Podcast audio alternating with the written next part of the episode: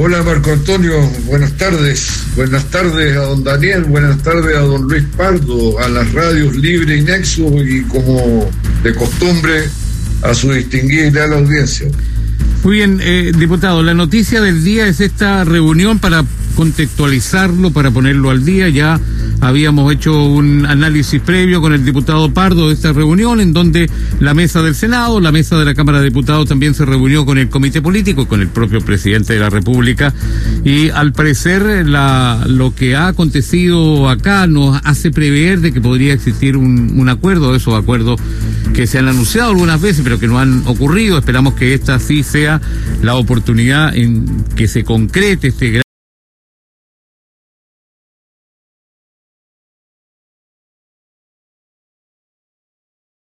acuerdo nacional.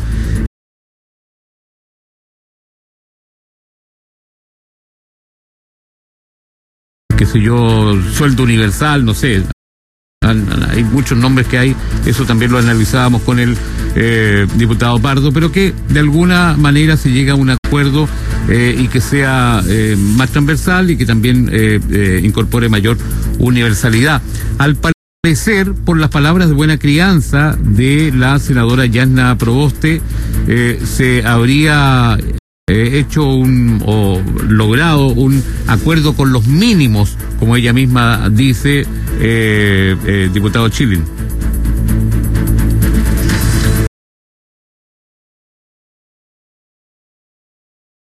Diputado Chilin. Mire, no conozco el contenido de la conversación.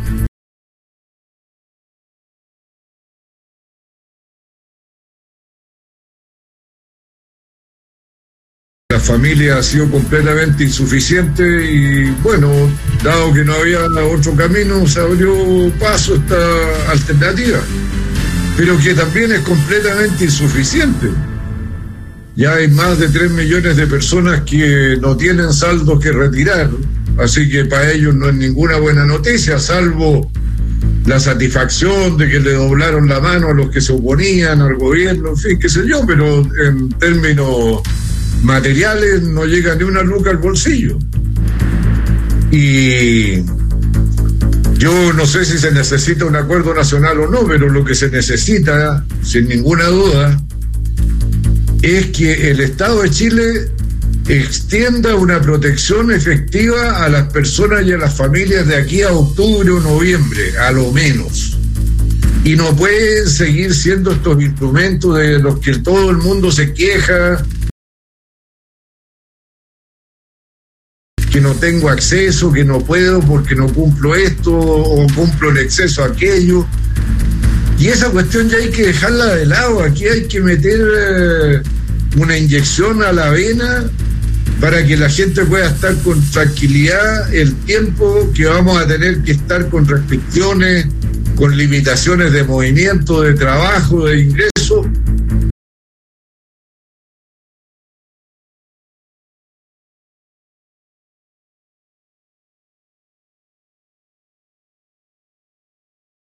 Vacunada, pero igual se eh, relacionan con personas que tienen el COVID y entonces tienen que hacer cuarentena y los que andaban cerca de él también tienen que hacer cuarentena aunque andan todos vacunados. De modo que aquí hay que actuar en el plano de la protección económica, la protección social y en el plano sanitario. Yo no sé si eso es un acuerdo o no, pero lo que importa es tomar las decisiones que lleven a esas soluciones. Si eso es un acuerdo, bueno, yo participo del acuerdo, no, no tengo problema y no creo que nadie vaya a tener problema. Además, un acuerdo entre quienes, entre instituciones que están completamente desfondadas, que no tienen el respaldo ciudadano. Aquí el único acuerdo que podría haber entre el gobierno y la ciudadanía, para lo cual el gobierno tiene que tener una sensibilidad mucho mayor que la que ha mostrado hasta ahora en la eh, en la descripción o en el, en el análisis de lo que es el estado de ánimo nacional. Aquí hay una gran factura que es la primera que hay que superar, y es la fractura entre las élites y el pueblo. Y mientras el pueblo no vea que las élites hacen un aporte real a la superación del problema, no va a haber ningún acuerdo que valga, porque cualquier demagogo va a decir, no, esto es por letra chica para que la cuestión se rompa de inmediato. Y ahí es donde el gobierno tiene que buscar una solución. Está bien el Parlamento, la presidenta del Senado, el presidente de la Cámara, está bien, pero no es suficiente. Eh, diputado Chilin, eh, bueno, cuando ante la necesidad de la gente, que es evidente, está claro eh, que es así, no es un invento, eh, se cruza el populismo y a propósito de lo que decía el populismo, la demagogia, también debe surgir una preocupación, porque no puede ser que ante cualquier necesidad de la gente se utilice aquella como para sacar réditos políticos. Bueno, mire, una cosa es la demagogia, otra cosa es el populismo. La demagogia es ofrecer lo que no se puede cumplir. Y el populismo es, bueno, actuar irresponsablemente en relación con eh, la sociedad, sus posibilidades. No están estrictamente eh, emparentados. Yo, cuando usted me habla de populismo, no sé bien a qué se refiere. Como por ejemplo acciones que están claras de eh, anunciar un cuarto, un quinto, un sexto retiro. Eh... No, pero de Marco Antonio, ya el cuarto, el quinto ya no resuelven nada. Pero Mire, según los, datos, según los datos del Banco Central, alrededor del 60% de los dineros retirados de las AFP no han sido gastados. Están en cuentas de ahorro, en cuentas a plazo, en cuentas corrientes, debajo del colchón pero no están circulando. ¿Por qué? Bueno, porque la necesidad no era tanto, la gente retiró para tenerlas bajo su custodia frente a cualquier emergencia, pero no las retiró porque estaba con la soga hasta el cuello. ¿Ah? Así es que yo creo que cuarto retiro, quinto retiro va a ser menos eficaz todavía que los anteriores. ¿Está el diputado Luis Pardo en línea también, diputado? El problema. Ahora yo entiendo cuando es como la gente del campo me va a entender. Ah, cuando un animal se ceba con el corral de las gallinas, vuelve y uno otra vez a matar gallinas, aquí se cebaron con el 10%, pero el 10% ya, y lo quiero decir con todas sus letras, no resuelve nada. ¿Qué lo resuelve entonces, diputado Chile? Una cobertura económica con un eh, ingreso de emergencia de aquí hasta octubre, noviembre para todas las familias que pertenezcan al 90% de menos ingresos de la población. Y solo excluya al 10% de ingresos más altos. Y sin requisitos, sin requisitos que se puede equivocar en 100 mil casos, puede que se equivoque en 100 mil casos. ¿Y qué importa equivocarse en 100 mil casos si está protegiendo a 19 millones de chilenos? Muy bien, yo no sé si está el diputado Pardo, lo teníamos en la primera parte. Diputado Pardo, ¿está por ahí? Sí, acá estoy. Ah, ya. Bueno, eh, eh, ¿qué opina de, de, de, lo que hemos estado conversando con el diputado Chilin al inicio de esta segunda parte?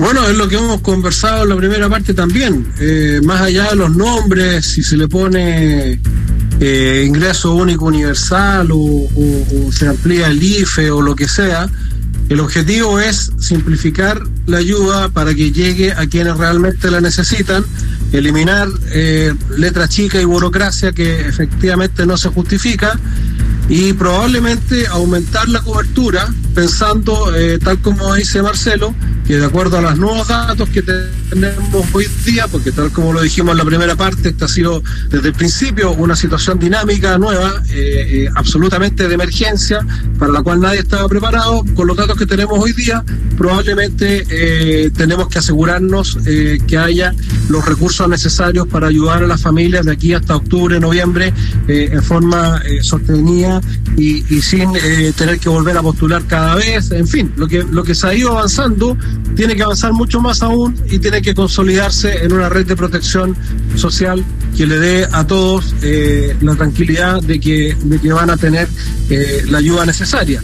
Y, estoy de acuerdo que eh, eso puede significar que personas que no lo necesiten reciban fondos, pero eso es un precio o un costo que, que hay que pagar Eh, lo, que, lo que no puede ser es una ayuda universal en términos absolutos, eh, que todos pasemos por caja y el que necesite y el que no necesite reciba un financiamiento que hoy día probablemente no sería sostenible en el tiempo, pero ampliar significativamente las ayudas y llegar en forma regular durante los próximos meses a todos quienes lo necesitan, creo que ese es el, el objetivo y en eso vamos a tener que concordar y, materializar eh, los acuerdos necesarios en los próximos días. Muy bien, lo que la gente espera es que no existan eh, eh tanta restricción eh, y además muchas veces se confunden. Hay algunos aportes del gobierno que son tremendamente buenos, como este IFE ampliado, qué sé yo, eh, pero eh, la, gente se confunde para poder postular. Por lo tanto, cuando se dice universal, no es que exista esta irresponsabilidad de que llueva maná y que a todo el mundo, sino que existan menos burocracia como para poder no postular, sino que sea una cosa eh, automática, que reciba la gente y que no sean tampoco los mismos de siempre, como los que están en el registro social de hogares. Y por ahí va la cosa, eh, porque el gobierno, si bien es cierto, si nos fijamos, no ha sido tan tacaño en este último, al principio parecía así que era tacaño, pero eh, en este último tiempo no, y hay muchas personas que han recibido el bono eh, de clase media, la, lo ha recibido, se ha quedado calladito, y ha recibido también su IFE ampliado, estos 100 mil pesos por tres meses por cada carga familiar, que en algunos casos son cuatro o cinco, son 500 lucas, y también están calladitos, pero definitivamente han tenido eh, que hacer un esfuerzo como para poder eh, postular, eh, tener una clave única, hay una serie de cosas que en realidad como que a la gente le ha complicado y comunicacionalmente ha parecido de que no son, no es todo lo universal que pareciera ser, diputado Chilín. En Estados Unidos a estas ayudas sociales a las personas y las familias le llaman tirar la plata desde el helicóptero. Ah, sí, claro. Y allá no se fijan en detalle. Va directo al bolsillo, 1.500 dólares. Directo al bolsillo. Ese es el problema. Acá. Bueno, pero y, es que aquí yo no entiendo el remilgo. Está bien si no, no tenemos tanto como para dilapidar. Eh, ya, está bien pero estamos en una situación excepcional. Si esto no pasa todos los días ni todos los años. Y frente a la situación excepcional, reitero, hay que dar eh, soluciones excepcionales.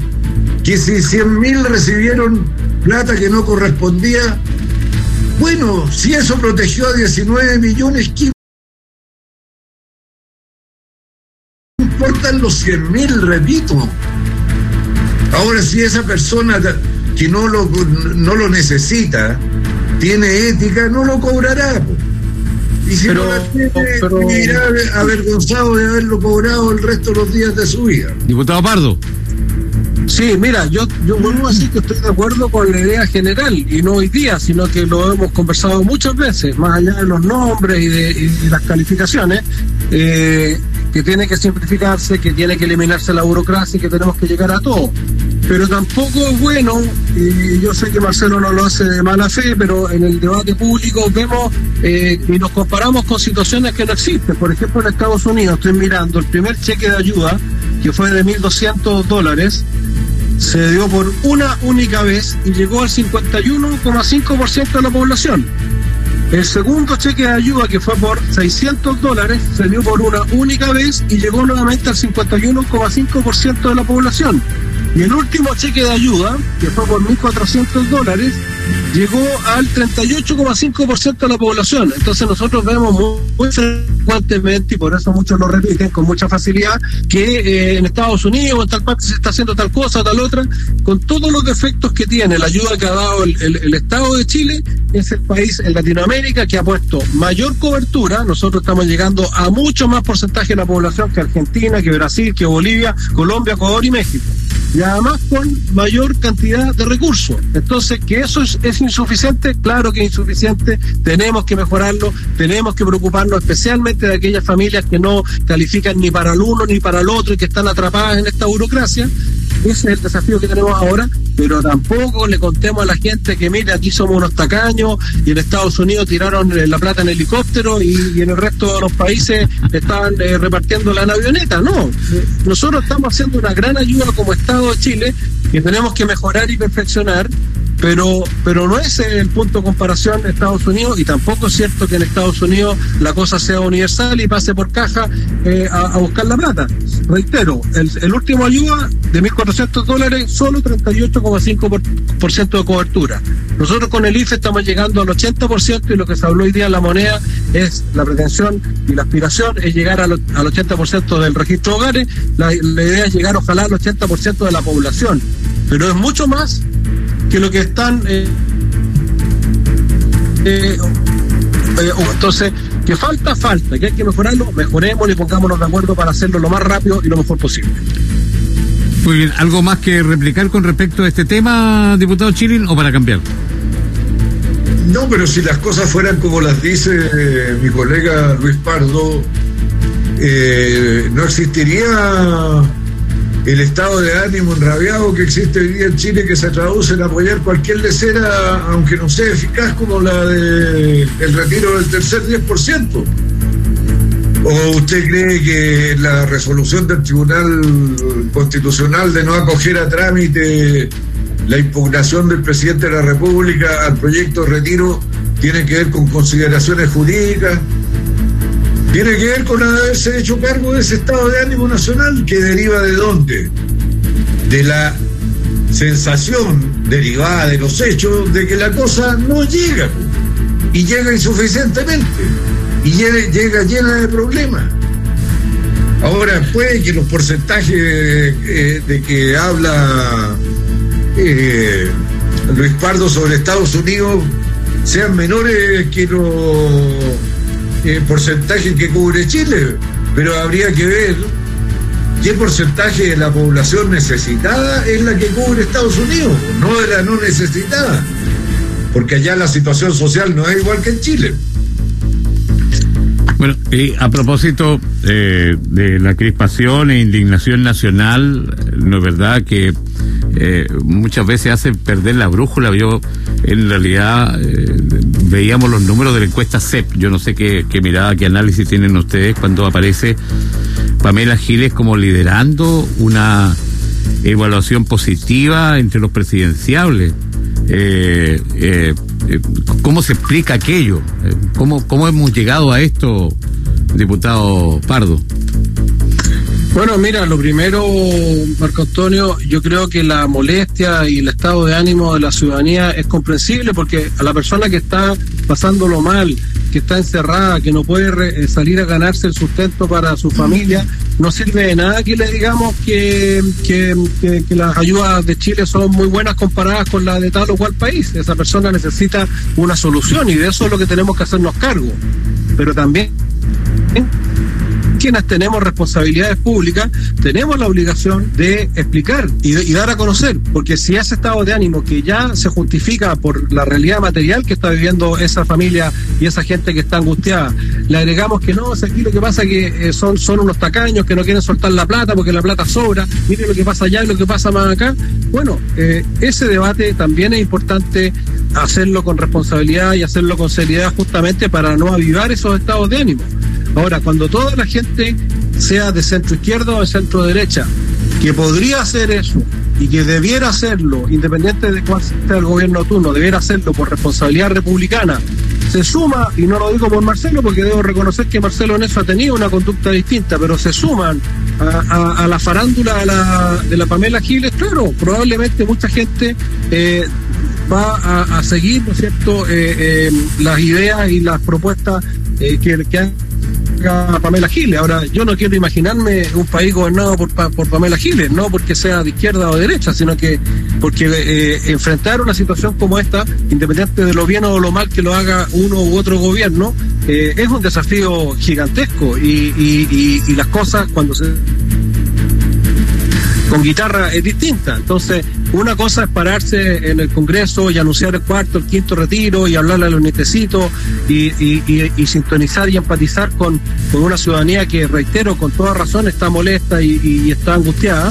y otra cosa es eh, conducir el país y, sacarlo adelante en medio de una crisis como la que estamos viviendo. Entonces, yo, yo creo que la encuesta CEP está dando cuenta efectivamente del estado de ánimo de, la ciudadanía, de la, de la sociedad, está registrando eh, muchos, muchos de los errores cometidos por el gobierno y también muchos de los errores u omisiones cometidas por la oposición democrática, porque hay una oposición que juega a derrocar al gobierno, pero también hay una oposición republicana que, independiente de la crítica legítima que tiene contra el gobierno, sabe que, eh, que hay que mantener la institucionalidad y mantener eh, un mínimo orden y una mínima convivencia, porque si no, perdemos todo. Eh, y eso creo que de alguna manera está reflejando la encuesta C.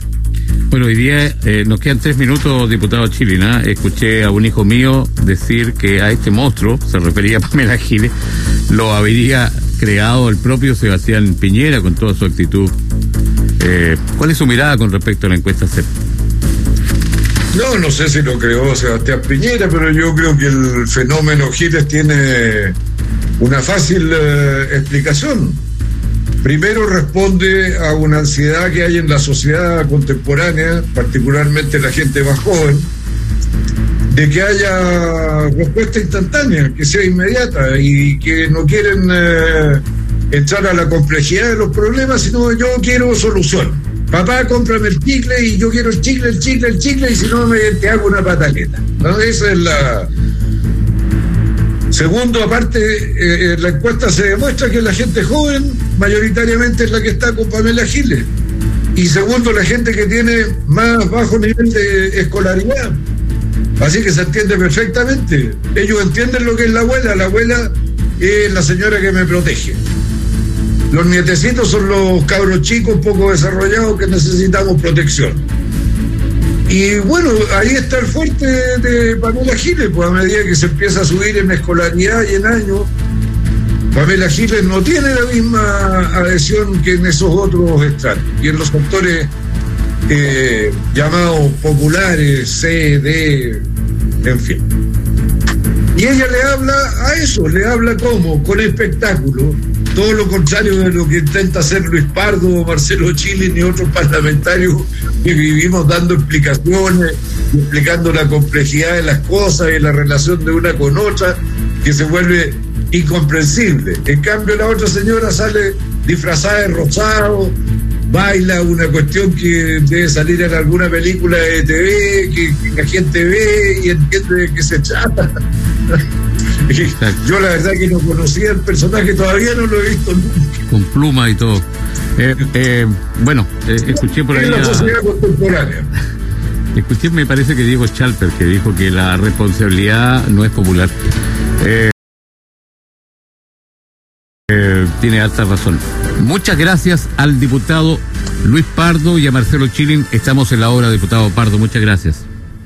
No, gracias a ti, Marco Antonio. Gracias a Marcelo y Daniel Castro, que como siempre hizo posible esta transmisión y a todos quienes nos escuchan. Muchas gracias, Marcelo Chilin.